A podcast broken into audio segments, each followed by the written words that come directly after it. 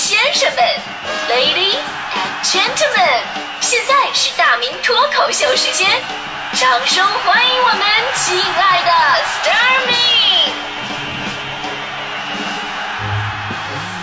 欢迎各位来到今天的大明脱口秀，我是大明。今天咱们说的是关于上网那点事儿啊，因为呢，我这个年纪呢，刚好是从青春期开始接受了，呃，也是接受能力最强的时候，赶上了中国互联网从崛起到发展的一个飞速发展，呃，再从飞速发展的到就我已经撵不上了这个速度，起码现在的五 G 手机我我就买不起是吧？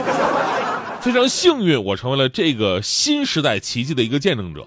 而且互联网呢是彻底的改变了我们的生活方式，你都不用说现在的手机了，就刚流行那会儿，呃，只有什么聊天室啊、ICQ 啊，而且那个网速就是 IE 浏览器打开的图片，打开整个过程都可以吃完一碗一碗泡面那个，就那个时代已经完全改变了我们的生活方式。从那个时候开始呢，我就宅心仁厚了。就什么叫宅宅心仁厚啊？就是成天都想宅在家里边上网，于是人儿人我就慢慢的就变厚了。那会儿呢，网上东西并不多。我还记得二零零七年之前，咱们的上网不过是打打游戏啊、写写博客呀、看看新闻、逛逛论坛这四大功能，这已经能消耗一天，而且乐此不疲了。那会儿呢，也确实有意思。从网络诞生之初啊，咱们网民朋友就特别的犀利，有点什么事儿呢，绝逃不过，因为网民的鼠标是雪亮的。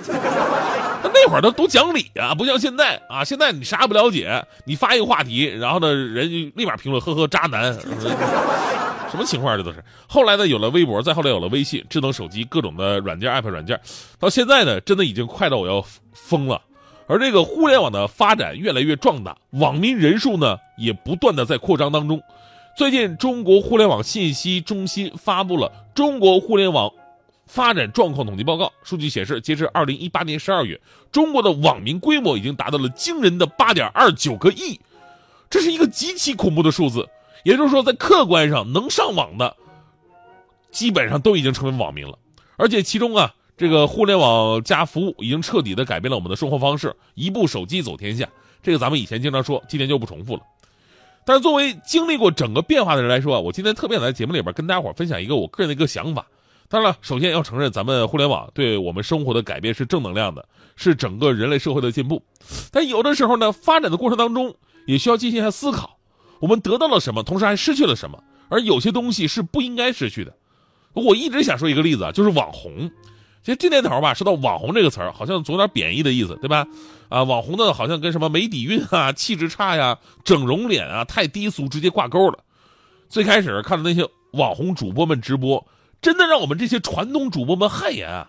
说实话，我不是说看不起人家，我是觉得人家太厉害了，真赚钱。那家伙小礼物啪啪在那刷着，一嗓门能划了个呃几百上千的。个别大网红唱首歌十几万就到手了，我唱首歌别人都叫我闭嘴。当时大迪就坐不住啊，大迪特意的打打电话跟他妈探讨，想转型，说妈呀，我想开直播，我想当网红。大迪他妈说，哎呀，姑娘，咱投资太大，咱做不起啊。大迪还跟他妈普及呢，说：“哎呀，网红你不了解，特别简单，有个手机就行了，不用多少投资。”大迪他妈说：“这个我知道。”妈说：“我没钱让你去整容。”那个投资真的是太大了。其实我跟大迪说，就你的脸还想当网红呢？你最多是高原红是吧？但是我我想说什么呢？就是中国的网红不应该是这个定义，因为在九十年代末，中国互联网刚刚兴起的时候，大家还记得中国的第一代网红都是谁吗？我永远记得。是写网络小说、网络文学的一群人，那会儿的网络小说是真正的网络文学啊。那么几个名字在当时的网络就红了起来，比方说痞子蔡，大家伙有印象吧？一九九八年的网络作品《第一次的亲密接触》影响了一代网民。别的不说，就说如今多少小姐姐的网名叫做轻舞飞扬了，对吧？李寻欢就是今天的陆金波，现在人家已经是传媒公司董事长了。旗下签约的作者，你看韩寒啊、易中天、冯唐、安妮宝贝、安怡如这些大腕儿还有这个邢玉森。如果你记不住他当年的网络作品的话，你一定知道后来的《闲人马大姐》《家有儿女》，还有这个金何在，代表作品是《悟空传》。说到《悟空传》呢，就是那会儿的网络论坛受《大话西游》的影响特别大，很多人都重写这个悟空啊、紫霞之间的一些故事，《悟空传》就是其中之一。现在拍成电影了。后来呢，他又跟周星驰合著了电影小说《西游降魔篇》。你看，就当年那些网红们，如今还深深的影响着中国文化圈，他们才是中国的第一代网红。他们不是靠什么照片啊、身材啊，也不是靠炒作，就是实打实的自己的作品在网络上被人熟知了。那会儿我们就管他叫网络红人嘛，对吧？所以我一直特别痛恨我，我为什么晚生了这么几年？如果我能赶上那个时候，就凭我现在的长相，我肯定适合做网络写手啊，对吧？可惜啊，可惜当年我还是有点外形的，所以我就想多了，真的是红颜祸水呢，是吧？